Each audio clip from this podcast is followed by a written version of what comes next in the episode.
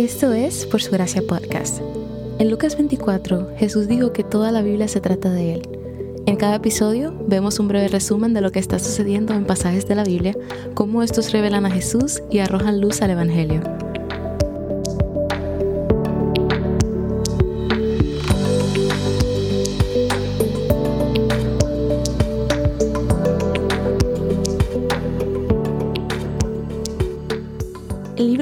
Comienza con Dios hablando a Moisés en el desierto. Y aunque inicia con un censo en el que el Señor pide a Moisés que cuente a los hombres que se unirían a la batalla en Canaán, este cuarto libro de la Biblia no se trata de números. Se trata de Israel en el desierto y su indisposición para seguir a Dios y sus mandamientos.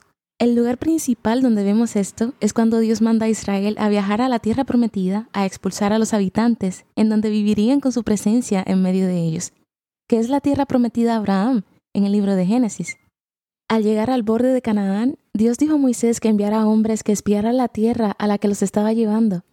Ahí estaba el pueblo elegido de Dios, ex esclavos, salvados de la opresión de Egipto, a punto de entrar a la tierra que Dios prometió generaciones atrás.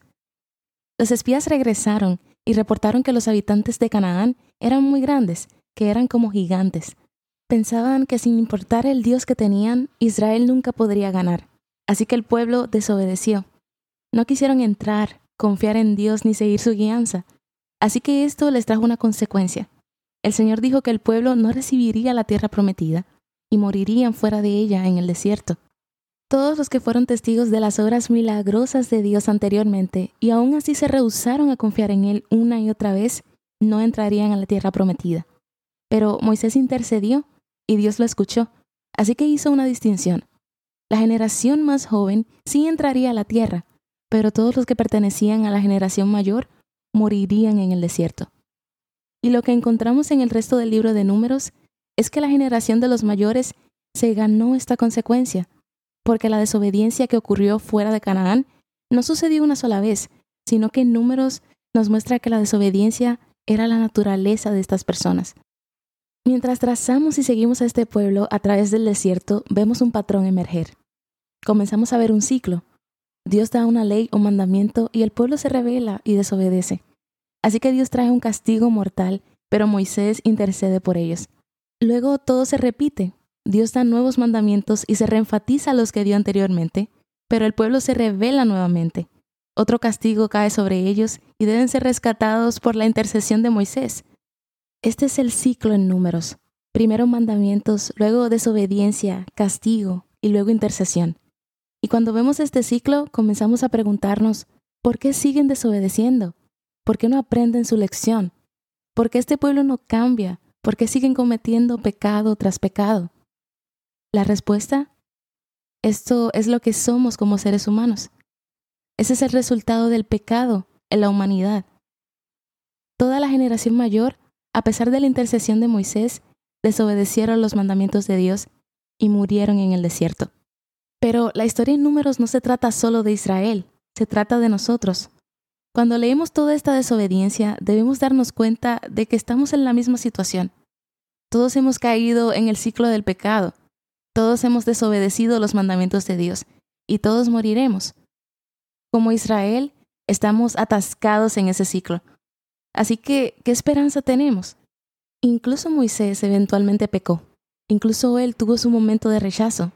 Y como no podía interceder por sí mismo, no heredó la tierra prometida. Así que si Moisés tampoco pudo, ¿quién entonces puede dar fin a este ciclo de pecado? Bueno, el libro de números responde a esto de una manera inesperada. Dios habla a través de un extranjero llamado Balaam y proféticamente explica la esperanza de toda la Biblia. Un rey se levantaría en Israel que los llevaría a la tierra prometida. Y este rey no es otro más que Jesús, el único que puede ponerle fin al ciclo del pecado. Él rompió este ciclo al no pecar. El verbo de Dios se hizo carne y entró en nuestro desastre pecaminoso. Pero donde el pueblo y nosotros desobedecimos, Él fue obediente y pudo ser nuestro intercesor verdadero el nuevo y mejor Moisés, porque solo Jesús es digno de ser nuestro suficiente intercesor. Solo Él tiene los méritos. Cuando en la cruz Jesús permitió que nuestro castigo cayera sobre Él, La muerte no lo pudo retener porque no había pecado en él y se levantó victorioso. Resucitó. Así que ahora Jesús es el camino fuera del desierto. Él es el camino hacia la presencia de Dios. Por medio de Él, Dios puede venir y habitar en nosotros. Y gracias a lo que hizo en la cruz, cuando Jesús regrese, viviremos con Dios eternamente en una nueva creación. Desde el principio hemos pecado contra Dios, pero Él tuvo un plan para redimirnos y salvarnos. Por su gracia, por su amor, Dios se entregó por nosotros. Y a eso nos apunta el libro de números.